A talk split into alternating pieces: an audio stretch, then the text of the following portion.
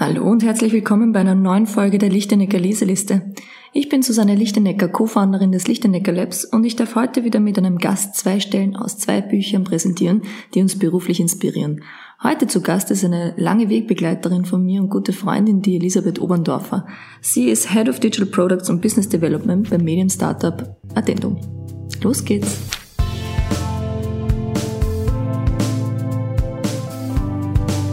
Die Lichtenecker Leseliste.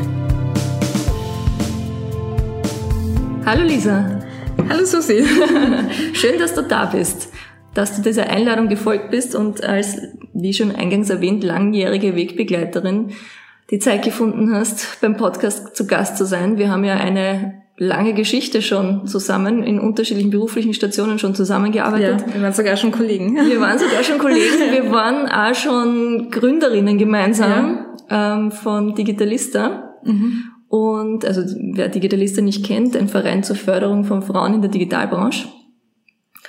Und ja, vielleicht magst du ein bisschen von dir erzählen, wer du bist, was du genau machst, was, was dein Leben bisher so getrieben hat und, ja. oder was du so getrieben hast bisher, bevor wir dann in die Bücher einsteigen. Okay, ähm, ich habe ähm, nach dem Studium, also eigentlich schon während des Studiums, Studiums in einer Redaktion gearbeitet und ich wollte immer ähm, auch schon im Studium mehr mit digitalen äh, Medien machen. Das war damals äh, vor mittlerweile 15 Jahren, war das noch verpönt. Ne? Wenn interessiert Multimedia-Journalismus und wir wollen alle in die Zeitung. Und ich habe mir immer gedacht, ich will aber in die Online-Redaktion. Und das hat halt gerade so angefangen. Ähm, von dem her habe ich schon immer einen sehr digitalen, ähm, eine digitale Ausprägung gehabt ähm, war dann eben lange Zeit im Journalismus und haben dann gedacht, nein, ich möchte mal was anderes auch mitbekommen vom Mediengeschäft. Dann haben wir uns eben getroffen im, in der Agenturbranche ähm, bin dann aber draufgekommen, bin doch eher eine Journalistin, bin wieder zurück in den Journalismus ähm, und war dann äh, zwei Jahre als freie Journalistin auch in San Francisco und habe dort wirklich über diese, ähm, also ich habe nicht nur digital geschrieben, sondern auch war in, in dieser Schnittstelle Technologie und Wissenstransfer, also habe das eigentlich, was ich selber auch gemacht habe, dann auch beobachtet, äh, die Technologiebranche und drüber geschrieben und vor allem auch über, über Startups, Unternehmertum, äh, was in, in Silicon Valley auch sehr ausgeprägt ist. Ähm, und war eben da auch selbstständig, habe dann auch beschlossen, mein eigenes Magazin zu machen bin dann draufgekommen, dass es nicht so einfach ist, ähm, aber ähm, habe letztes Jahr die Chance bekommen, bei einem neuen Medien-Startup mitzuarbeiten und war eigentlich immer, also ich habe immer gesagt, wenn ich wieder was ähm, mache, ähm, was, was ich nicht selbst gegründet habe, dann ist es was, wo ich von, von Anfang an dabei sein kann, mit Leuten, von denen ich viel lernen kann. Und das war eben bei Addendum. Und ähm, das Buch, was ich heute mitgebracht habe, ist auch ein bisschen, also ich habe eigentlich anfangs überlegt, ähm, ein Buch aus dem Silicon Valley mitzunehmen. Ähm, ich nenne nur den Titel, falls es wen interessiert, weil es auch wirklich gut ist. Ähm, Measure What Matters von John Doerr. Das ist ein Investor, der mit vielen äh, Startups-Unternehmen intensiv zusammengearbeitet hat ähm, an Kennzahlen und so weiter und die wirtschaftliche Entwicklung in den Unternehmen vorangetrieben hat. Ähm, und dann haben wir gedacht, na, ich möchte eigentlich nicht so ein äh, Buch vorstellen, ähm, sondern eins, das mir eigentlich vor ein paar Monaten äh, sehr geholfen hat, weil ich lese halt wirklich auch viele Managementbücher und es, ähm, auch aus Silicon Valley und es, ähm, du verstehst das zwar, aber ich kann mich dann nicht immer hundertprozentig damit identifizieren. Ähm, und das Buch, was ich heute mitgenommen habe, ist eins, wo ich mich sehr damit identifizieren konnte, auch als Gründerin, weil es sehr persönlich geschrieben hat, nicht so Business One, One on One und äh, das musst du tun und dann kriegst du die Kohle und dann, dann verkaufst du. Es ist ganz anders. Ähm, es hat ein, ich habe da eh geschrieben, es hat einen sehr clickbaity ja. Titel. Ähm, es heißt nämlich How to be an Overnight Success von Maria Herzig-Stefanis. Mhm. Das klingt total, naja, Große Erwartungen, ja. also wenn du sagst Clickbaiting, ja. Okay. Ja. Ich finde es super, dass du dir das auch so überlegt hast, so von äh, Measure What Matters, so in Richtung Zahlen, Zahlen, Zahlen ja. und, und was kann man da irgendwie ableiten hinzu, na, ich nehme lieber was mit, was mir ein bisschen einen persönlicheren Bezug hat und äh, bin gespannt, was du da an Inhalten mitbringst. Ich habe davor, bevor wir in das Buch ein, eintauchen, noch eine andere Frage. Und zwar, ähm, du hast erwähnt, du warst länger im Silicon Valley. Ja. Und wir beschäftigen uns ja auch als äh, Unternehmen viel mit Zukunftsthemen. Jetzt sagt man ja, fahr nach Silicon Valley und dann weißt du ganz genau, wie die mhm. Zukunft ausschaut. Würdest du das so unterschreiben? Glaubst du wirklich, dass der Zukunftsgeist dort mehr ausgeprägter ist als in Österreich? Und wenn ja oder wenn nein, warum? Beziehungsweise was fehlt dann in Österreich? Ja, also ich finde schon, ich sage immer, es ist eine Zeitreise in die Zukunft, wenn man äh, darüber äh, fliegt. Und es ist auch, das Lustige ist, es ist wirklich Silicon Valley der Kern. Mhm. Und wenn du nach LA fährst oder so, was halt eigentlich nicht so weit weg ist davon, auch nach Kalifornien, ähm, ist wieder eine ganz andere Kultur. Also dieses ähm, Ausprobieren, wir machen die verrücktesten Dinge und, und wenn es nicht funktioniert, dann macht man das nächste verrückte Ding. Das ist wirklich nur in, in diesem, in dieser Region eigentlich. Ich meine, es schwappt immer wieder mehr rüber, ähm, mhm. auch äh, in, in Europa die ganzen Startup-Hubs. Aber so diese Grundausrichtung ähm, in der Kultur, ähm, das ist schon so. Mhm. Ähm, was ich aber finde, ist, dass es vor allem in den Medien dann immer so hochgespielt wird. Na, die Amis, die äh, feiern das Scheitern so und es ist total und alle, alle sind, äh, alle haben das nächste große Ding. Äh, also es wird immer sehr überspitzt ähm, mhm. dann wiedergegeben, wie es, wie es eigentlich ist. Und es gibt auch ähm, drüben sehr kritische oder skeptische Menschen und ähm, die Dinge auch langsamer angehen. Ähm, mhm. Also das kann man schon sagen, dass es nicht so schwarz-weiß ist. Und ähm, ich finde äh, diese Kombination aus Europa und Silicon Valley, also ich finde auch Silicon Valley kann was von Europa lernen, weil wir haben ja immer diese Einstellung, ja, kann das funktionieren? Oder braucht man wirklich dann gleich 100 Millionen dafür? Oder kann man es ein bisschen kleiner aufziehen und dann? Ähm, und diese diese Vorsichtigkeit, die wir Europäer auch in, in wirtschaftlichen Dingen haben, also eben wenn es um, um, um Finanzierungen geht und, und wie viel Geld du investierst oder oder äh, rausschmeißt quasi und verbrennst, mhm. ähm, da sind die Europäer sehr ähm, vorsichtig und die, in, im Silicon Valley sehr, äh, sehr risikobereit. Und ich finde beides nicht gut, aber ich glaube, da können wir beide, also die beiden Regionen voneinander lernen und sagen, okay, wir können es ein bisschen äh, nachhaltiger angehen und man kann aber auch sich mehr trauen bei uns. Mhm, mhm. Ähm, und in Europa, wo siehst du dann die größte, also das, was eben am ersten Silicon Valley ähm, nahe kommt? Mm, also ich traue mir es gar nicht sagen, weil ich noch nicht dort war. Ähm, und äh, mir das aber viele Menschen sagen, dass Tel Aviv dem mhm. sehr ähnlich ähm, wird, auch von der Kultur und, und Einstellung. Ähm, ich finde, dass wir, Euro also die Zentraleuropa mit ähm, eben Wien, Berlin, ähm, London wahrscheinlich auch noch, uns geht's zu gut, dass wir wirklich auch das Risiko eingehen müssen. Also ich finde, das, das kann man auch nie vergleichen mit Silicon Valley, wenn du einen Job verlierst, hast du halt wirklich nichts und musst immer mhm. schauen, was ist dein nächstes großes Ding oder was ist das nächste Projekt und wie kannst du Geld verdienen. Und du weißt aber auch, du bist eh nicht in einer sicheren, also du hast nie das, das Auffangnetz, was wir haben. Mhm. Und ähm, wenn du das nicht hast, bist du halt viel motivierter als wie bei uns, wenn du eh das Auffangnetz hast. Ähm, da musst mhm. du dir wirklich wenig überlegen, was du machst. Das ist interessant. Ich habe nämlich jetzt vor kurzem äh, einen, bin ich über einen Artikel gestolpert, da ging es um ähm, die nächste Digitalisierungswelle ist mobil. Mhm. Und da geht es darum, dass ähm, die Länder, die jetzt noch nicht ähm, ich will nicht Entwicklungsländer sagen, obwohl ich es jetzt gerade gesagt habe, weil, ja. weil mhm. Bill Gates hat jetzt gerade vor kurzem gesagt, so wir sollten sie nicht mehr Entwicklungsländer nennen, ja. wo er eigentlich recht hat. Ja. Und wenn die quasi diese Digitalisierungsschwelle überspringen und ähm, das passiert bei denen vermutlich sehr stark über die Mobile Devices. Dann sind plötzlich Milliarden, Millionen Menschen ähm, und, und noch mehr ähm, online. Und diese, der Artikel stellt, halt die, stellt die Hypothese auf, dass dann quasi diese Kreativität, die dann in den Markt reindrängt, riesig ist. Und wenn du dann nochmal diese Komponente, die du jetzt erwähnt hast, dazu nimmst, nämlich nicht dieses sichere Netz, das ja. dahinter steht. Also es könnte eh nichts passieren, du fängst eh von unten an. Genau, ja. dann wäre es natürlich interessant, vielleicht kommt das nächste große Ding aus Afrika oder ja, ja vielleicht Afrika noch nicht, sondern eben aus Indien, weil Indien da sicher noch, noch schneller an dieser Schwelle ist. Ja. Und sieht man ja auch schon, ich meine, China ist schon lange kein, per se ein Entwicklungsland, aber ähm, wenn man Alibaba anschaut, was sich da tut, oder WeChat, das kommt äh, aus einem komplett anderen Markt und da sind noch die, die, die User, aber auch gleichzeitig ganz andere. Und ja. das ist auch noch so eine Frage. Wie, wie globalisiert ist das dann, ja. dann Ganze, das Ganze dann tatsächlich? Und was wird dann mhm. für, für Märkte adaptiert und so? Ja. Das ist sehr, sehr spannend, was sich da tut. Oder bleibt es auch die östliche Welt und die westliche Welt und das, wir, wir werden nie wirklich zusammenkommen. Ja, genau. Das wird, wird super spannend, ja. ja. Mhm.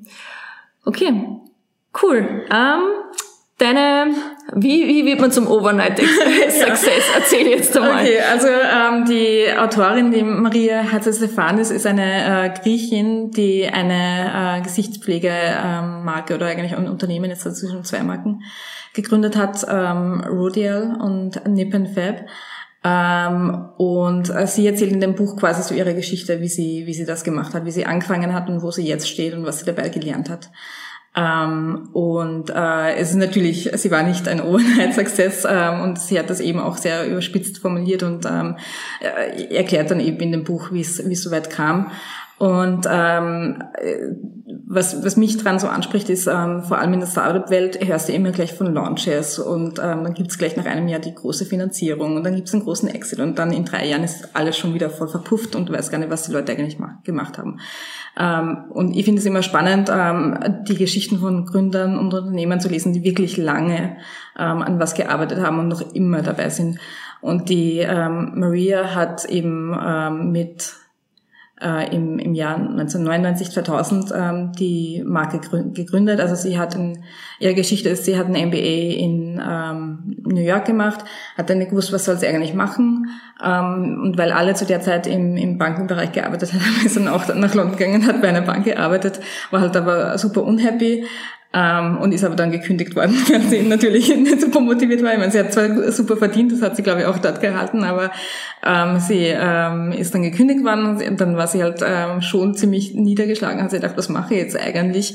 Und hat dann überlegt, was sie, was sie wirklich interessiert und, und ähm, was sie spannend findet und hat halt die Marktlücke in der Gesichtspflege gefunden, weil äh, damals war es, ähm, also jetzt, ich weiß nicht, ob du dich ein bisschen damit beschäftigst, aber jetzt boomt der Markt voll mit Inhaltsstoffen und ja. ähm, dieser Inhaltsstoff muss da sein und keine Ahnung was. Und das war damals zu der äh, Zeit weniger und sie hat gesagt, also so ein Hochtechno also quasi hochtechnologischer Ansatz in der Gesichtspflege hat gefehlt, innovative Ansätze ähm, und das war der, die Lücke, die sie, die sie füllen wollte. Und ähm, das ist auch gleich eigentlich meine erste Stelle, ähm, wo sie sagt, sie hat ja mit der Branche eigentlich wenig zu tun gehabt. Also sie hat ähm, als, als Jugendliche schon immer ähm, Make-up und Beauty hat, hat sich schon interessiert und sie hat auch mal ein Praktikum oder nebenbei bei einer ähm, Beauty-Zeitschrift gearbeitet. Ähm, aber sie hat sonst nichts mit der Branche zu tun gehabt und ähm, hat sie da eigentlich in eine neue Branche eingearbeitet, weil wenn ich jetzt eine Creme oder so auf den Markt bringen will, wisst ihr überhaupt nicht, was ich mache. Ähm, und sie eben auch nichts. Und sie schreibt, ja, das war eigentlich ein, ein Segen, dass es nicht gewusst hat, äh, weil sonst hätte sie es wahrscheinlich nicht gemacht, wenn sie gewusst hat, was da für Hühlen kommen ähm, und wie, äh, also, und ich merke das halt auch im, im beruflichen Alltag, vielleicht geht es dir auch so, wenn du Erfahrung in was hast, ist die Erfahrung halt dann teilweise auch sehr lähmend, weil du denkst, naja, aber das funktioniert nicht und das wollen die Leser nicht und ähm, das können wir nicht so machen. Und äh, eigentlich ist äh, vor allem mit der Medienbranche, Medienbranche ist immer ein Scheißgeschäft und es wird nie was. Und man, man hatte gleich diese Voreingenommenheit. Ähm, und das hat sie halt eben nicht gehabt, weil sie es auch nicht gewusst hat. Ähm, und ähm, sie hat sich da ziemlich durchgekämpft. Und warum ich das jetzt auch sage, dass das eine sind die Startups, die halt sehr schnell agieren und, und in einem Jahr ist, sind sie eigentlich gar nicht mehr da. Bei ihr war es so, sie hat ein Jahr gebraucht, bis das Produkt wirklich, also wie sie die Box mit dem ersten Produkt, das sich daheim dann gehabt hat ähm, mhm. und dann eben anfangen hat müssen, das Produkt in, in die Läden zu bringen. Mhm. Und das war halt wirklich auch nochmal ein, ein jahrelanger Prozess. Und ich glaube, was bei ihr so ähm, der erste Punkt war, wo man von Overnight Success sprechen kann, ist ähm, nach fünf Jahren, da hat sie ein neues Produkt gelauncht und sie war zu dem Zeitpunkt war sie noch immer quasi allein mit zwei Mitarbeitern oder so ähm, und hat aber immer noch immer von daheim gearbeitet. Ähm, und dann hat sie ein, ein Produkt gelauncht, ein, äh, eine Anti-Aging-Creme. Äh, und sie hat sich überlegt, okay, wie nennt das jetzt, damit es spannend klingt oder damit sie auch Presse bekommt, weil es, das war halt auch noch zu einer Zeit, wo Zeitschriften und so viel wichtiger waren als bei uns jetzt. Also bei uns suchst du also wahrscheinlich Influencer, die das dann nutzen. Aber damals war es halt noch viel schwieriger, Presse mhm. zu bekommen und in Zeitschriften ähm, zu kommen und dann die, die Promis, die das nutzen sollen, damit es Öffentlichkeit kriegt. Ähm, und sie hat sich überlegt, okay, wie, wie schaffe ich das, mich, mich von den anderen abzusetzen? Ähm, und im, in dem Produkt war ein, ein Inhaltsstoff, der quasi die, ähm, den Schlangenbiss nachahmt, also dass deine Muskeln äh, quasi gelähmt werden, damit du äh, keine Falten bekommst. Also Mini-Botox. ja, so, so ungefähr, ja. ähm, und sie hat dann... Ähm, hat sie die Inhaltsstoffe so angeschaut und hat sie gedacht, hm, eigentlich könnte man das Snake Serum nennen. und das hat halt, also das hat es zu der Zeit überhaupt nicht gegeben, dass jemand so einen Namen für, für eine Gesichtscreme verwendet und dann, dadurch hat sie halt super viele Presse bekommen. Mhm. Und das war eigentlich so ähm, eigentlich ihr Durchbruch, wo sie dann auch wirklich gewachsen ist. Mhm. Ähm, und ich finde das ganz spannend, weil ich denke mal, also auch die Dinge, die ich selbstständig gemacht habe, ich war eigentlich fast fünf Jahre selbstständig und ich habe ja auch mit Filmen mein eigenes Magazin gemacht.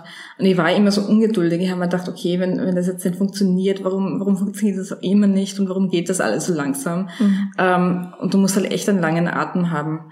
Und ähm, es war für mich dann eben im Gegensatz zu den anderen Managementbüchern, mach das und dann passiert das und ähm, äh, dann hast du die Kohle und dann stellst du zehn Menschen für das ein. Ähm, war das halt was ganz anderes zu lesen, dass sie echt äh, bis äh, eben die, die ersten fünf Jahre immer noch selbst eingepackt hat und das an die an die Läden geschickt hat und mit jedem Laden diskutiert hat, ob sie da ins Regal kommt. Das ist ja auch ein, ein, ein ziemlich schweres Business. Mhm. Ähm, und das finde ich, also das hat mich sehr inspiriert. Ich habe das auch in Mexiko am Strand gelesen, wo ich auch sowas, wenn du im Urlaub bist, dann hast du immer so, du legst halt über viel mehr nach. Ähm, und das hat mich eigentlich viel mehr inspiriert, ähm, so eine persönliche Geschichte, ähm, dass du siehst, es gibt diesen Overnight Success. Also es gibt ihn wahrscheinlich schon, glaube ich, wenn du gewisse Dinge, also der, der John Doyle zum Beispiel in einem anderen Buch, der sagt halt wirklich, wenn du das, das, das machst und wenn du diese Strategie verfolgst, dann wird das auch passieren. Ähm, aber es gibt halt auch andere ähm, Wege und manchmal sind die Wege langsamer und sie hat auch keine Finanzierung, keine externe Finanzierung gehabt. Sie hat es auch gesucht und dann nicht bekommen und war letztendlich auch froh, ähm, sie nicht zu bekommen, dass sie auch wirklich diese Zeit gehabt hat, um, um das langsam aufzubauen. Mhm, mhm. Und jetzt ist das aber quasi etablierte Marke und äh, erfolgreiches Unternehmen mit, wie du sagst, eben schon zwei Brands, die da Genau, also jetzt ist sie wahrscheinlich seit 18 Jahren ungefähr am Markt. Okay. Also mhm. da ist eh schon viel Zeit vergangen und ja. dann hat sie vor fünf Jahren, glaube ich, eben die, die zweite Marke, das ist eher eine, eine günstigere Marke für, den, für die jüngere Südgruppe gelauncht, mhm. die mittlerweile sogar größer ist als die andere, hat sie auch geschrieben. Mhm. Ähm, und also das finde ich halt wahnsinnig spannend. Also denkt man immer, wie schafft man es als Unternehmen wirklich so einen langen Atem zu ja. haben? Ähm, ich weiß nicht, wie es dir dabei geht. Also ihr seid jetzt auch schon lange ja. Selbstständig. Also ich finde es immer so zwei, drei Jahre kann man was machen, aber wirklich was langfristig aufzubauen ist halt schon dann die, die Challenge. Ja. Ja, es ist definitiv so, dass du dieses Dranbleiben und selber dran glauben ist halt das Wichtigste. Und wenn du das nicht hast oder wenn du, das sagen eh viele, wenn du mit dem, mit dem Gedanken antrittst, so ich will jetzt einfach schnell damit Kohle machen und den, den großen Exit machen, Vielleicht gibt's auch Geschichten, die so funktionieren, ja, aber ich weiß nicht, ob ich das so gern hätte. Ich bin jemand, der halt gern an arbeitet an etwas oder oder an ein Thema und dann wird der Erfolg daraus sich irgendwie ableiten und daraus kommen. Und wenn ich das aber nicht habe, sondern wenn ich diesen Geldfokus zu sehr habe, dann macht's keinen Spaß mehr, weil ich da nicht so ticke. Es gibt offensichtlich Menschen, die da so ticken und das ist auch völlig in Ordnung. Ähm, aber es ist genau das und da musst du halt dranbleiben, ja, weil, weil wenn's, wenn du an die Sache glaubst, dann wirst du dranbleiben. Aber der lange Atem dahinter, der ist oft hart. Ja. Ja. sind so viele Phasen, die man durchmacht, wo man immer mal glaubt, man muss sie, kann sie überspringen ja. und dann wirst du immer zurückgeworfen und sagst, na, stimmt nicht, je, du musst jeden Schritt durchmachen, es mhm. bleibt dir nicht erspart. Und das ist manchmal lästig, ja. aber im Nachhinein kannst du es einfach besser beurteilen, weil du siehst, okay, es war wirklich notwendig. Also sonst mhm. wären wir, wir würden auch jetzt so nicht als Organisation, die so ähm, so dasteht und so ähm, strukturiert ist wie bei uns, wo wir halt sehr hierarchisch sind da, das, und, und hologratisch sind, da, da musst du mal durch durch den Weg. Das war nicht ja. selbstverständlich und das ist hart. Und auch die Entwicklung von den Projekten, von wirklich am Anfang, wo du schaust, dass du wirklich die Projekte mal reinkriegst, bis hin zu jetzt zu sagen, das sind Projekte, die passen rein und die wollen wir unbedingt machen und die haben halt auch einen größeren, ein größeres Volumen, aber das kannst nicht an den Markt gehen und sagen, so, und das mache ich jetzt. Und das, äh, ich finde das auch wahnsinnig inspirierend. Ich finde es auch wahnsinnig inspirierend, wenn, wenn wenn Leute das machen, wie du sagst, so, ich mache jetzt einfach eine Kosmetiklinie, ja. weil ich keine, ja. keinen Dau davon habe. Ja. Das ist so. weil ich denke mir auch immer, was kann ich anderes als Medien und Journalismus ja, und, genau. und, äh, und dann denke ich mir wieder, wie, wie, wie vielleicht begrenze ich mich da jetzt irgendwie auch total. Vielleicht, vielleicht sollte ich auch irgendwas machen, was, was, ja, was mich interessiert. Ich meine, bei Kosmetik hätte ich wirklich total Schiss, dass ich, also, ja den verkaufe ich was, schmier was ins Gesicht und die kriegt einen Ausschlag davon oder so. ja, das eben, ja. die Hölle, ja. Eben, das ist ja noch viel schwieriger, wenn es halt echt auch um, um Gesundheit und um Menschen geht, die, genau. deren Gesundheit du Und ich, hab, ich gebe auch ehrlich zu, dass ich immer Angst habe vor Produkten. Ich finde es zwar am spannendsten und ich komme ja aus einem an, an, an Weinbau und mhm finde das auch immer. Du meinst Produkte zum Angreifen, also wirklich physische Produkte, ja, nicht nur. Ja. Wir arbeiten in Branche, wo unsere Produkte halt entweder wissen oder was nicht genau. angreifbar ist. Also Information oder, oder ja. nichts Angreifbares ja. ist. Und wenn du aber wirklich sowas hast, so hey, das kann ich in eine, in eine Schachtel reintun und verschicken, mhm. das finde ich einfach, da brauchst du so einen Produktionsprozess dahinter und für den habe ich schon irgendwie Respekt, sagen wir mal ja. so. Und da finde ich es halt umso erstaunlicher und äh, inspirierend, wenn das Leute machen, die, die sich drüber trauen und sagen, ja, habe ich keine Ahnung davon, aber ich traue mich drüber. Mhm. Wahrscheinlich hat sie aber natürlich auch mit einem MBE im Hintergrund und vorher bei der Bank gearbeitet, auch zumindest ein Mini-Pölsterchen gehabt, wo sie sagt, ja, sie kann sich Also das hat sie auch geschrieben, also ja. das, das äh, leugnet sie jetzt auch nicht, dass sie da eh eine gute Situation gehabt hat, dass sie das machen kann. Ja. Aber ich glaube trotzdem, die, die Energie muss man trotzdem haben. Es geht sicher einfacher, wenn du weißt, okay, es kann jetzt nichts passieren, wenn ich ein Jahr dran arbeite. Mhm. Aber du musst halt wirklich trotzdem wissen, du arbeitest da jetzt ein, ein, Jahr dran und dann musst du erst mit den ganzen Händlern reden, dass du irgendwo reinkommst. Und das, das schreibt halt auch sehr ausführlich, wie sehr sie da teilweise gekämpft hat, da reinzukommen. Und wenn, wenn du so eine kleine, unabhängige Marke bist und nicht in einem Konzern, ähm, das ist halt super schwierig. Also das ist eh, du kennst das wahrscheinlich eh von Handelskunden, ja. was das für ein umkämpfter Markt ist. Ja. Also da bewundert ist sie, dass sie, dass sie da wirklich diese Ausdauer gehabt hat. Ja, und ich finde es interessant, wie sie das beurteilt hat mit einer Kendall Jenner. Ja. Jetzt ihre, die war jetzt wo, welchem Magazin? Was, was Forbes oder wo auch immer? Also die Kylie Jenner meinst Kylie du? Jenner, äh, die, die, die neuen Milliardäre, oder? Genau, ja. genau, genau. So, äh, ich, ich bin jetzt Milliardäre mit meiner Kosmetiklinie äh, mit 21. Mhm. Wo, wo man halt auch sagt, so, wo ist der lange Atem bei der jetzt gewesen? Ja. Aber andererseits, ich meine, die vermarktet sich halt von vorne bis hinten und das nicht seit gestern, ja, sondern ja. auch schon lange mit einer Mutter, die das halt auch getrieben hat. Also da haben sie sicher alle Töchter auch, ob man das will oder nicht, ja, aber sie hat, äh, sie haben da sicher von der Mutter den Vorteil, dass die halt dahinter war. Ja, voll. Und dass sie, okay, es ist die Kylie, nicht die Kinder, ich verwechsel ja. die. Die Kylie ähm, hat, hat halt ähm, ja diesen Startvorteil und das ist nicht von gestern gekommen. Ja. ja. Ja, das ist lustig, dass du sagst mit Kylie, weil die kommt auch in dem, in dem ah. Buch vor, weil mhm. sie ist, war dann auch eine Markenbotschafterin für Nip Fab, also für diese junge Marke, ah. die sie gehabt hat. Mhm. Und das erzählt sie auch, wie sie die bekommen hat und dass sie damals noch, da war sie, also da war sie schon bekannt, aber nicht so bekannt, also so groß, wie sie jetzt ist. Da war sie quasi noch billiger zu haben, also sie hätte es wahrscheinlich jetzt nicht mehr machen können, aber es war ein guter Zeitpunkt und sie hat halt das investiert, mhm. ähm, also war wirklich ein Investment ähm, und hat aber auch viel gelernt von den, also sie schreibt auch, was sie von von, von anderen äh, Personalities äh, gelernt hat, die wirklich als Marke handeln. Und das sind ja, ähm, gerade bei uns werden die Kardashians ja immer so belächelt, aber das musst du halt auch mal durchziehen. Und ich sage auch immer, die Kardashians erreichen einen Massenmarkt. Also wir, also vor allem was wir im Medienbereich machen, erreicht halt immer gerade äh, wir bei Addendum haben halt eine sehr, also wir wollen schon auch auf den Massenmarkt oder gewisse Menschen, eine gewisse ähm, eigentlich wir sagen immer, wir haben keine Zielgruppe, wir wollen eigentlich jeden erreichen, mhm. aber es ist trotzdem, ähm, wenn du nur online bist, dann hast du schon mal eine gewisse Zielgruppe ausgegrenzt, ähm, zum Beispiel. Ähm, und ähm, so eine Marke wie die Kardashians, die erreichen alle und ähm, das finde ich ganz spannend. Und ähm, weil du auch die, die Mutter erwähnst, äh, ich habe ein Zitat, das haben wir sogar jetzt aufgeschrieben für den, für den Podcast, weil mir auch das Buch so dran erinnert hat. Mhm.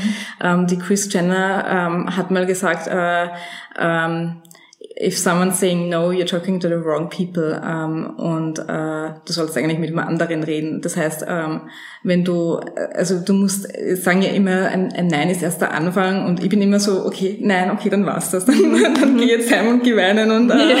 weiß nicht, wie es weitergehen soll. Ja. Ähm, und das, das ist halt auch bei der, bei Maria ähm, so gewesen. Also sie hat in, in einem ähm, Handel wollte sie halt jahrelang, hat sie es versucht reinzukriegen. Und ähm, sie sagt auch, das, das darfst du halt nicht persönlich nehmen, weil es kann an so vielen Faktoren ähm, liegen, dass du nicht reinkommst. Mhm. ähm, und manche passt es halt einfach überhaupt nicht. Ähm, und das das führe mir dann auch immer vor Augen, dass, mhm. dass man, mhm. wenn, wenn man was versucht und es geht nicht, versuch halt einen anderen Weg oder mhm. vielleicht ist es nicht der richtige Weg. Mhm, mhm, das ist interessant, ja, weil dieses Nein, ich bin auch eher so, dass ich, äh, ich kenne so immer so diese Geschichten von Nein und der hat kein Nein akzeptiert. Da gibt's ja auch diese Geschichte vom ach, wie heißt der Koch, der Schusch, äh, der bayerische Koch, ach, Schubeck? Schubeck, ja, ja. genau, der Schubeck. ja. Der ähm, beim Witzigmann im Lokal anfangen wollte als ganz junger Koch und der ist, ist hingefahren, hat sich vor die Tür gestellt, bis er rausgekommen ist nach der Schicht und hat gesagt, er möchte gerne arbeiten und der Witzigmann hat immer Nein gesagt. Und er ist aber jeden Tag, ist er dann dorthin gegangen und hat ihn jeden Tag gefragt und hat ihn immer ignoriert und nein und das ist anscheinend, also laut seiner Geschichte recht lang gegangen und irgendwann ähm, hat er einfach gesagt so, weil sie dann noch nach dem, nach dem Kochen, Fußball spielen gegangen sind, hat gesagt, der kann ja mal mitkommen. Und hat dort mitgespielt und irgendwann ist dieses Nein, Nein, Nein halt zum Ja geworden, weil der halt einfach diese, dieses Durchhaltevermögen hatte. Mhm. Und da gibt's ja auch sonstige Stories, die man halt so hört, ja, ja, immer dranbleiben, immer dranbleiben, immer dranbleiben. Und ich denk mir, das klingt gut und ich find's bewundernswert. Ich denk mir, wenn etwas so schwierig ist, dann, dann soll es nicht sein. Ja. ja. Ich will ich will irgendwie diesen Glaubenssatz auch nicht verfolgen, dass ein Nein nur ein Nein auf Zeit ist und ja. dass man nur da hartnäckig dranbleiben will, sondern eher, mhm. wie du sagst, das ist vielleicht eher dann dieses, dann hat man vielleicht einen, verstarrt man sich auf einen Weg und es gibt vielleicht andere Wege ja. genauso dorthin. Und ein Nein vom Schubeck, also vom Witzigmann an den Schubeck hätte ja nicht bedeutet, dass das der einzige Weg ist, dass der Schubeck diese Karriere hinlegt, sondern es hätte ihn vielleicht motiviert, woanders hinzugehen und ja. dann eben in Witzigmann das wahnsinnig zu zeigen und dann als großer ja, Kopf bei ihm wieder aufzutauchen. Ich weiß nicht, ist auch eine Geschichte, aber die Geschichte hört man eben nicht, weil man mhm. hört nur diese eine Story, die natürlich wahnsinnig gut ist, mhm. aber das klingt dann immer so inspirierend, aber ich denke mir, na, ich, ich, ich habe auch nicht die Zeit, mit dauernd Neins abzuholen. Die ganze ja, Zeit, ja, ja, mit immer mhm. der, dem größten ähm, ähm, Ehrgeiz dahinter, sondern ich will einfach auch mir meinen eigenen Glaubenssatz und meine eigene Realität schaffen, dass ich sage, ähm, wenn es zu schwierig ist, dann soll es, also dann, was heißt, dann soll es so nicht sein, sondern sagen wir mal so, es sollen, es die Dinge sollen einfach sein. Ja. Und die Dinge können einfach ja. sein. Und dann fließen sie und dann fließen sie eigentlich in, eine, in eine bessere Richtung. Ein Nein ist auch ein Ja zu einer anderen Sache und eine, ein Ja zu etwas, wo ich, wo ich vielleicht noch nicht die Chance gesehen habe und dass es gut so ist. Mhm. Und das äh, ist ein bisschen auch das, was du da jetzt mitgebracht hast mhm. und wo ich, wo man halt diese, da sieht man diese unterschiedlichen Success Stories. Ja. Die sind ja dann immer unterschiedlich mhm. und was einen halt da im Moment besser anspricht. Ja. ja.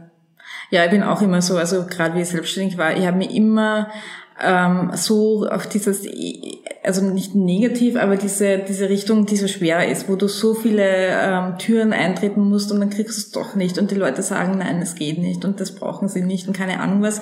Und es gibt aber Leute, die sagen, hey, es ist cool, was du machst und ich, ich bin aber trotzdem immer in die andere Richtung gelaufen und ich versuche mich, also ich, ich sehe das dann immer so als Cheerleader, ja. nimm doch deinen Cheerleader, die eh zu dir halten und versuch daraus mehr zu machen und vielleicht ist es eine kleinere Menge, ja. aber da daraus kann mehr wachsen als die, wo, wo immer nur nur Nein kommt und ähm, das passt nicht so. Und also ich glaube, man muss einfach mal dann wissen, okay, verfolge gerade die richtige Energie. Und, und deswegen finde ich es auch ganz richtig von der Chris Jenner, wenn sie sagt, okay, wenn, wenn du ein Nein hörst, dann redest du wahrscheinlich auch nicht mit den richtigen Leuten. Ja. Und das andere ist natürlich, wenn dir jemand Nein sagt, weil es gerade ähm, wirklich kein Budget gibt oder weil es gerade nicht in, in deren ähm, Kampagne reinpasst oder Strategie oder ja. sonst was. Also es gibt halt viele Faktoren, eh auch wie die Maria in dem Buch schreibt, ähm, warum es ein Nein sein kann. Oder du musst halt wissen, ist es ein, ein Nein, also hat ähm, also zahlt sich aus, da wirklich Energie reinzustecken und immer wieder zu probieren?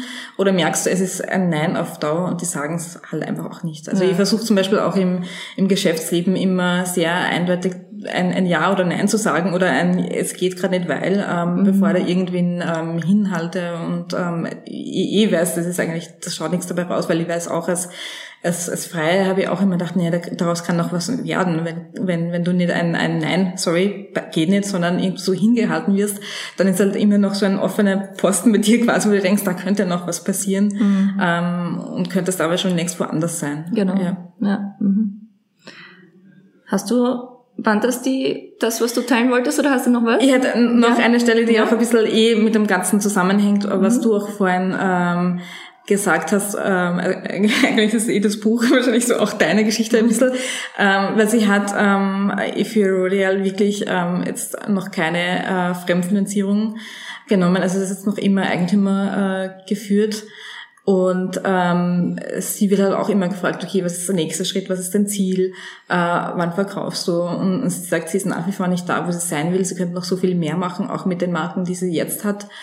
Und ähm, sie will auch jetzt nicht dran denken, wann sie das verkauft oder ähm, eben was, was, der, was der große Exit oder Ausstieg für sie sein könnte. Mhm. Ähm, und das, ich glaube, ähm, ich weiß nicht, ob es einfacher oder schwieriger macht. Vielleicht macht es einfacher, wenn du weißt, okay, in zehn Jahren will ich verkaufen um den Preis und darauf arbeite ich jetzt hin. Mhm. Aber ich glaube, ich bin von, von dem, wie ich arbeite, einerseits im, im jetzt Beruf oder auch als, Selbstständige immer so ein, ich habe jetzt nicht ähm, diese Vision, dass ich in zehn Jahren äh, muss ich das Ding verkaufen, sondern ich versuche äh, eigentlich so in dieser Mittelfristigkeit das zu machen, wo ich denke, das ist die richtige Richtung ähm, und schau, dass es immer Spaß macht, ähm, weil gerade wenn du selbstständig bist, dann, dann hängst du, dann ist es halt und in ihrem Fall auch ihr Eigentum. Mhm. Ähm, da kannst du, glaube ich, auch weniger distanzieren davon und sagen, okay, und äh, ich besitze eigentlich eh nur mal 20 Prozent davon und in fünf Jahren bin ich raus. Mhm. Ähm, und ähm, dadurch, dass ich auch aus dieser Startup-Welt komme, wo das ja immer, und ich bin ja selber als Journalistin, frage auch immer, okay, und was ist dein Ziel, was machst du dann damit mit dem Produkt? Weil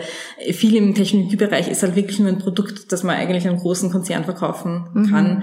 ähm, wie Microsoft, die das dann bei sich ähm, implementieren. Mhm. Ähm, oder, ähm, und das habe ich zum Beispiel bei Rentastic immer einen, einen, einen ganz interessanten Vergleich gefunden, weil wie die verkauft haben an Adi, das haben wir alle gesagt, super extra groß, ähnlich für Österreich. Aber haben dann auch gedacht, also ich verstehe total, dass sie verkauft haben, hätte ich wahrscheinlich auch gemacht. Aber warum haben sie es nicht einfach weiter fortgesetzt und nicht gesagt, okay, wir werden mal so groß und dann verkaufen wir vielleicht äh, Adidas und wir machen selbst ähm, noch mehr im, im Sportbereich. Ähm, das wäre ja auch der andere Weg gewesen.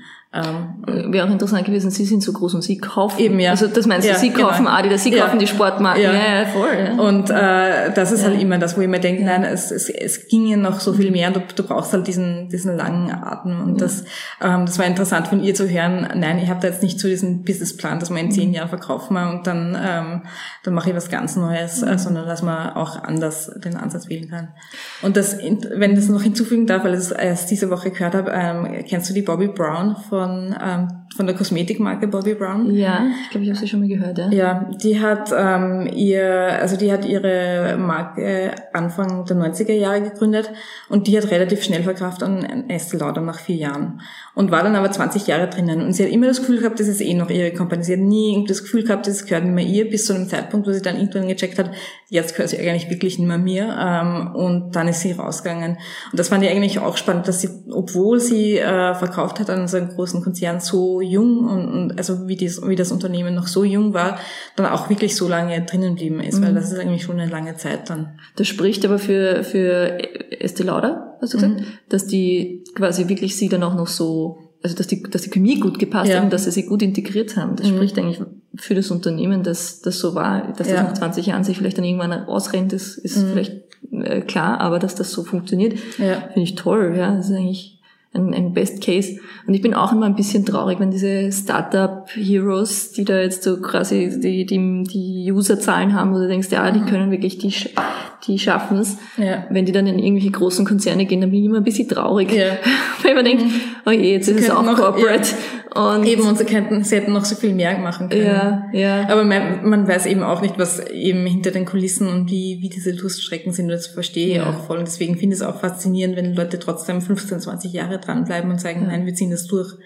Ja, und dann muss man vielleicht auch vom Produkt unterscheiden. Vielleicht tut man sich wirklich auf Produktseite, so im, wie du sagst, mhm. Kosmetik oder sonst was, Bereich leichter als in diesem Digital-App-Bereich, wo du wirklich nicht weißt, wie das dann in ja. fünf, zehn Jahren irgendwie geht und dass du da irgendwann, du dauernd da auf äh, 180 quasi in Energie reinstecken musst, dass du dich, dich das als Gründer vielleicht auch irgendwann mal auslaugt und du sagst, okay, ich kann nicht mehr, ich glaube aber an das Produkt und deswegen verkaufe ich, verstehe ich auch voll, ja. ja. Und mhm. so wie ich das jetzt irgendwie von den, von den von Rantastic-Leuten mitgekriegt haben, hab, die sind ja wirklich ähm, überzeugt von dem Produkt ja. und äh, haben das jetzt nicht einfach leichtfertig verkauft. Mhm. Ja. Ja. ja. Schön, war sehr inspirierend, sehr inspirierendes Buch. Ähm, ich habe nochmal mit mhm den, ähm, den, den Retail-Bereich. Was aber eh super zum Thema passt. Ja, ja. stimmt, passt, passt super zum Thema. Ähm, das Reengineering Retail, The Future of Selling in a Post-Digital World von Doug Stevens. Das hatte ich jetzt schon ein paar Mal. Und ich ähm, habe immer wieder interessante Sachen dabei. Und das ist jetzt, ähm, wo er davon spricht, dass ähm, weil du von Medien sprichst und äh, du arbeitest bei einem Medium und so weiter. Er sagt, dass du das Medium der Zukunft wird der Store sein, also das Geschäft per se, aber nicht eben so, das habe ich in den vergangenen Folgen schon erwähnt, nicht per se so, dass ähm, der, der Store jetzt den wahnsinnigen Umsatz macht, sondern der Store ist das Medium im Sinne von das Erlebnis, das mhm. dort passiert. Weil du für alltägliche Produkte ähm, wirst du dieses absichtliche Einkaufen nicht mehr so haben, so ich gehe in den Supermarkt, weil ich brauche ein Waschmittel mhm. oder so, sondern das ist etwas von dieser Replenishment ähm, äh, Retail Future, wo man sagt, ja, das kennt ihr selber, die Flasche, dass sie leer ja. ist und dann wird es automatisch bestellt werden bei Amazon oder wird Amazon mhm. der große Player sein oder wie auch immer. Ja. Und äh, alles automatisiert, beziehungsweise irgendwelche künstliche Intelligenzen, die mhm. dann meine Assistenz sind, erkennen. Oder ich sag's dir nur so, ja, du, ich brauche mal wieder einen vollen ja. Kühlschrank, kauf mir bitte ein und dann weiß sie eh schon, mhm. oder er, was haben die für ein Geschlecht? Das weiß man noch nicht. S, S ja, genau, bestellt's einfach nach oder mein Kühlschrank bestellt's einfach nach oder auch meine Waschmaschine. Mhm. Und dann hast du ja, dann könntest du sagen, okay, dann habe ich ja und dann gibt's vielleicht noch diese, ich bin im Urlaub, meine KI ist nicht dabei oder so mhm. und ich muss mir schnell noch irgendwelche Windeln kaufen. Das kann ja auch mal passieren, angeblich gehen eine Windeln aus. Mhm. Und ähm, dann gibt's vielleicht noch irgendwelche Stores, wo man dann ähm, einkauft. Ähm, aber dann werden die Regale natürlich nicht so voll sein. Und es gibt jetzt auch schon ein, eine, eine Kooperation in Asien, wo es ist nicht Uber, sondern irgendein so anderes Startup in diese Richtung, das es in Asien gibt, die mit einer Supermarktkette ähm, kooperieren, wo du einsteigst und du hast da quasi diese so Snacks und so weiter im Auto drinnen und sagst dann einfach, ja, ich nehme das und dann wird das quasi auf der Rechnung automatisch mit abgebucht. Und das finde ich eine wahnsinnig schlaue Kombination, wo man auch merkt, so das Shop und der Store wird auch nicht mehr so physisch auch sein, mhm. dort wo man es kennt, so ich gehe rein in diese große Box und da gehe ich durch die Regale, sondern es kann eigentlich überall sein. Und es kann auch überall sein im Sinne von, ähm, ich sehe, was du heute anhast, mir gefallen deine Schuhe, okay, ich ähm, shop die jetzt, weil ja. über AR das gleich erkennt, was das ist und ähm, kann das wahrscheinlich über Amazon, ja. weil sie es erst ja. technologisch vorantreiben, ähm, kaufen oder wo auch immer, ja.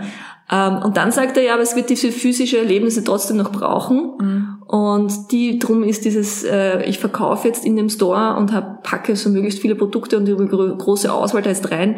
Ähm, das wird so nicht mehr sinnvoll sein. Ähm, vor allem, weil du online viel schneller und viel größere Auswahl und, und so weiter hast. Ähm, deswegen gehst du da rein und willst halt wirklich ein richtiges Erlebnis mit der Produktwelt und mit der Marke ja. haben. Und dann ist quasi dieses Storytelling im Store total wichtig und er nennt der Globetrotter als ähm, großes Beispiel. Ähm, die, das ist so eine Outdoor-Marke, eine deutsche, mhm. und die haben Stores, wo du halt reingehst und dort kannst du outdoormäßig alles erleben. Du kannst dort äh, in eine ähm, Kühlkabine gehen, wo du arktische Temperaturen hast und kannst das Equipment dort testen. Du kannst dort übernachten sogar bei, bei irgendwelchen ähm, Produktspecials. Du kannst äh, dich in Windkanäle stellen, du kannst, ähm, du kannst dort vor Ort sogar irgendwelche Abenteuerreisen buchen ähm, und ja, alles ausprobieren. Es geht mehr um dieses Erlebnis, das Outdoor-Erlebnis quasi in den Store ja. gebracht und weniger die Produkte, sondern die Produkte sind quasi Teil des Erlebnisses, das du da machst. Und mhm. das finde ich sehr, sehr schlau. Und das ist auch noch nicht so weit wie, ich meine, manche machen Flagship-Stores und denken, dass sie da so ein Erlebnis damit haben, aber es gibt sehr wenige, die das dann wirklich schaffen. Ja. Jetzt ist Outdoor natürlich ein sehr aufgelegtes Beispiel dafür, mhm. aber ähm, es gibt, hat noch ein anderes, das ist ein, eine Yoga-Marke, ähm, sprich Activewear, mhm. also wo sie ähm, ja, was, was man halt alles ja. fürs Yoga braucht. Angeblich braucht man ja unbedingt spezielle Hosen ja, und spezielle Leiber und so, ja. Ähm, und, und Matten und etc. Mhm. etc. Und das ist so eine Marke und die haben ähm, einen kleinen Shop-Bereich nur, der zwar recht klassisch ist, wo, wo du halt das, das, das alles dir probieren kannst und kaufen kannst, aber sie hat ähm, äh, im ersten Stock oben gibt's ein riesiges Yoga-Studio und dort werden halt die besten ähm, Yoga Teacher der Welt werden da immer eingeladen zu Specials und dann kannst du dort eigentlich Yoga hinmachen gehen. Mhm. Und das ist auch sehr schlau, weil das ja. ist so, ja, es geht um das Yoga machen dort und ich kenne es selbst, ich war schon genug in genug Yoga-Studios mhm. und immer wieder gehe ich dann in diesen Sachen so vorbei, die die da haben und dann ja. kaufst du dir immer, ja. ah, könnte ich nicht noch eine Yogamatte brauchen ja. oder könnte ich ja. noch so eine Trinkflasche brauchen. Ja, brauchst du. Genau, unbedingt, ja. Ähm, und dass sie das erkannt hat, ja, weil die sind ein großer Online-Store und sind super erfolgreich damit, aber dass sie sagt, ja, und wir öffnen jetzt einen physischen Store und da geht es nicht darum. Welche Marke es ist? Ich habe es jetzt nicht äh, markiert, ähm, kannst dir aber kannst ja. im Nachhinein dann mhm. sagen. Und er nennt auch Toms zum Beispiel als ja. Beispiel. Toms haben jetzt auch, ich meine, die haben ihren Erfolg gemacht mit den Schuhen ähm, über dieses Social Entrepreneur Ding und ähm, und und und online. Mhm. Und haben natürlich sind im, im, im Handel auch vertreten, aber haben auch gesagt, ja, sie machen einen Flagship Store und haben das in Kalifornien gemacht und da geht's auch nur um was in einem. Wir waren schon öfter drinnen, ja. ja Weil es ist ein Coffee, ja, es ist ein Coffeeshop in, in Venice und ja. das ist ja in, ähm, also bei LA am, am Strand quasi ja. ähm, und auch auf so einer Hipsterstraße. Ähm, und ich war da auch öfter, wie in LA war, quasi auch zum Arbeiten und du sitzt halt dann drinnen und bist halt wirklich in dieser Markenwelt und dann neben dir ist der Schuh und dann schaust du halt, wenn, wenn du rausgehst oder wenn du mal kurz aufstehen willst und nicht schreiben, äh, schaust du da halt einfach durch und du du bist halt wirklich so in dieser Lebenswelt auch drinnen. Ja. Ähm, und ich gehe halt dann lieber so wohin, wo ich weiß, okay, es, ich, ich fühle mich da wohl in dieser quasi auch Markenwelt, weil du bist ja auch dessen bewusst, ähm, dass du ähm, da reingehst und nicht in, in einen abgefuckten äh, Coffeeshop, wo der, wo der Kaffee um, um zwei Dollar billiger ist und äh, du hast wahrscheinlich mehr Platz, aber es ist nicht so schön wie da drüben. Genau. Ja. Und bist gleichzeitig aber auch nicht, das ist nicht der Zwang, du musst dort jetzt ja. was kaufen, aber und die Frage ist auch, ob, ob diese Stores tatsächlich tatsächlich, also ja, zufällig, okay, na gut, wenn du einer bist, der unbedingt jetzt Kleider kaufen will, dann ja. verkaufen wirst du jetzt ja. auch, ja, okay. Ja. Aber in Wahrheit wirst du wahrscheinlich heimgehen und irgendwann sagen, ja, Schuhe, ja, Schuhe, ja, neue Schuhe, ja, mhm. Toms, ja, okay. eben. Und das ist halt äh, eine ganz, also das ist nicht mehr so diese klassische Sales Funnel, wo ich sage, okay, Customer Journey von vorne bis hinten, die geht in den Shop, dann schaut sie sich, dann geht sie zu dem Regal, ja. dann schaut sie sich diesen Schuh an, dann probiert ja. sie ihn an und geht wieder raus. Also mhm. das heißt, das ist viel fragmentierter ja. und deswegen ist natürlich, ähm, das sagt er in dem Buch dann auch, ist Werbung der Zukunft natürlich auch immer schwieriger und er sagt halt auch eigentlich so ähm, sinnlos, wenn du nicht halt diese, diese, dieses große Story, Brand Storytelling drumherum hast. Und für die ganzen anderen wirst du sowieso nur mit der KI dich irgendwie matchen, ja. dass du in den Algorithmus reinkommst und vorgeschlagen wirst. Mhm was auch interessant wird. Ja, eben, das wird eigentlich, und es wird spannend für die, eben die ganzen Haushaltsmarken, die genau. nicht so sexy sind, äh, wie sich die dann etablieren, weil wenn du dann mal deine KI programmiert hast, dass sie nur die eine äh, Bodylotion kauft, wie, wie kommst du da, wie kriegst du dann den Kunden und äh, verkaufst du mir eine neue Bodylotion? Genau, ja. genau. Und da, ja, das, das Wechseln zwischen den Marken, oder du hast das irgendwie eingestellt dann und sagst so, ja, ich bin jemand, der gerne, wenn es von von ähm, jetzt im Sommer, ich habe gerade gestern war ich einkaufen, ein neues, ein neues Tuch gekauft mhm. und ähm, da gibt's ja von den Marken dann oft so Summer Specials. Und wir, wir, wir als Haushalt fallen oft drauf rein, weil wir gerne ja. so diese, ja. das, oh, das duftet nach Melone. Oh, das brauche ich unbedingt. Ja, du bist auch so ein ja, ja, genau. Und im Winter, oh, das duftet nach Sandelholz. Oh, das brauche ich unbedingt. Ja. Und dann, dann bin ich aber oft total enttäuscht. Und es ist nur Limited Edition. Ja, genau, es ist jetzt kaufen. Ich muss es jetzt kaufen, weil die ist natürlich auch teurer, aber egal, weil ich brauche sie jetzt. Im Sommer muss ich nach Melone riechen. Ähm, und das ist natürlich spannend, ob das dann in Zukunft noch irgendwie so ein Thema ist oder wie das dann, wie das dann durchdringt. Das ja. ist mir noch nicht ganz klar. Ich bin noch, ich bin da sehr positiv davon überzeugt, dass das kommen wird und freue mich eigentlich drauf. Gleichzeitig bin ich auch so, in diesen ganzen Büchern steht das so drinnen, wie es so selbstverständlich und wir sind eh schon da, weil eben es gibt da äh, Alexa und Google Home und so. Mhm. Ähm, und wenn man jetzt wirklich Alexa bei sich zu Hause stehen hat und von dieser Vision ausgeht, dann ist man sehr enttäuscht, was Alexa tatsächlich kann und wie, ja. wie, wie oft sie einem eben nicht versteht. Ja. Und das war ja mit Siri, wie sie an den Start gegangen ist, war das auch so eine lustige Spielerei. Und ganz ehrlich, ich nutze Siri, manchmal bin ich so frustriert mit ihr, weil ich beim Autofahren gerne mal sage so, ich will zu dem Ort und die Navigation dorthin und dann diesen Ort kenne ich leider nicht. Dann bin ich ja. so Eben, es sind dann so kleine Sachen, wo du denkst, wenn das schon nicht funktioniert, ja. wieso wie soll das andere jemals funktionieren? Genau, ja. genau, richtig. Und ja, und wir haben jetzt auch dieses, die Alexa im Büro und wenn du dann sie irgendwas fragst und dann fangen sie an zu erzählen und das ist dann schon immer irgendwie so, was ist das jetzt? Und dann also irgendeiner ruft da so, Alexa, stopp! Ja. Und ich habe gesagt, okay, ich darf niemals das zu uns nach Hause bringen, weil meine Kinder werden so dann irgendwann sagen, Mama, stopp! Wenn sie, wenn sie einfach nicht mehr taugt, was ich so rede. Und das ist irgendwie schon, schon interessant, was da auf uns noch mhm. zukommt. Und gleichzeitig denke ich mir, so schnell, wie das in diesen Büchern, die ich lese, wo ich schon fast mittendrin bin und denke, ja, es ist, es ist schon so quasi, in meiner Welt ist schon alles ja. so. So schnell ist es dann doch wieder nicht, weil wir dann, dann noch nicht so weit sind. Mhm. Und ich denke mir, ich werde mir dann tatsächlich eine ähm, Alexa oder eine äh, das Google Home dann erst nach Hause holen, wenn es so ist wie die, ach, wie heißt sie im Film von Her? Die. Also ja. Ach, wie heißt sie dort? Weiß ich jetzt nicht, mhm. fällt mir nicht ein. Schade. Ja, ich finde auch, das ist alles jetzt noch so eine Experimentierphase. Ich bin immer so, ich kaufe nie ähm, die neuesten die Devices, also die erste Generation, weil ich weiß, ich bin dann einfach nur ein Versuchskaninchen gerade bei, bei den Apple-Produkten und mhm. zahle da wahnsinnig viel Kohle, damit die ihre Marktforschung betreiben und dann für die nächsten Generationen wissen, was sie machen müssen. Ja. Und in dem Stadium sind halt gerade die, die ganzen Home ähm, Assistenten, also die, die ganzen Voice-Assistenten. Ja. Und das ist super spannend, ähm, weil die eben lernen aus den Fehlern, die wir gerade damit machen oder, oder sehen, welche Fehler es noch gibt und ähm, wie sie die Menschen noch nicht verstehen und nicht nutzen. Ähm, aber in ein paar Jahren wird das, glaube ich, super spannend. Ja, ja. genau. Schön, das ist ein ähm, guter Abschluss. In ein paar Jahren ist super spannend. es ist jetzt auch äh, spannend und ich bin immer froh, mit spannenden Gästen diese Dinge diskutieren zu dürfen. Ja. Ich hoffe, es hat Kennt ihr immer so was ewig mit dir. Ja. ja. Man verläuft sich dann ja. immer so. Ich will dann immer so kurze Podcasts halten, liebe, liebe Hörer. Es tut mir leid, wir sind schon wieder länger als geplant. Aber es ist einfach so toll, wenn man sich gut unterhalten kann ja. zu diesen Themen. In diesem Sinne, vielen Dank, dass du da warst. Danke für die Einladung. Und äh, wir hören und sehen uns bald wieder. Und ja, ba, tschüss. Tschüss.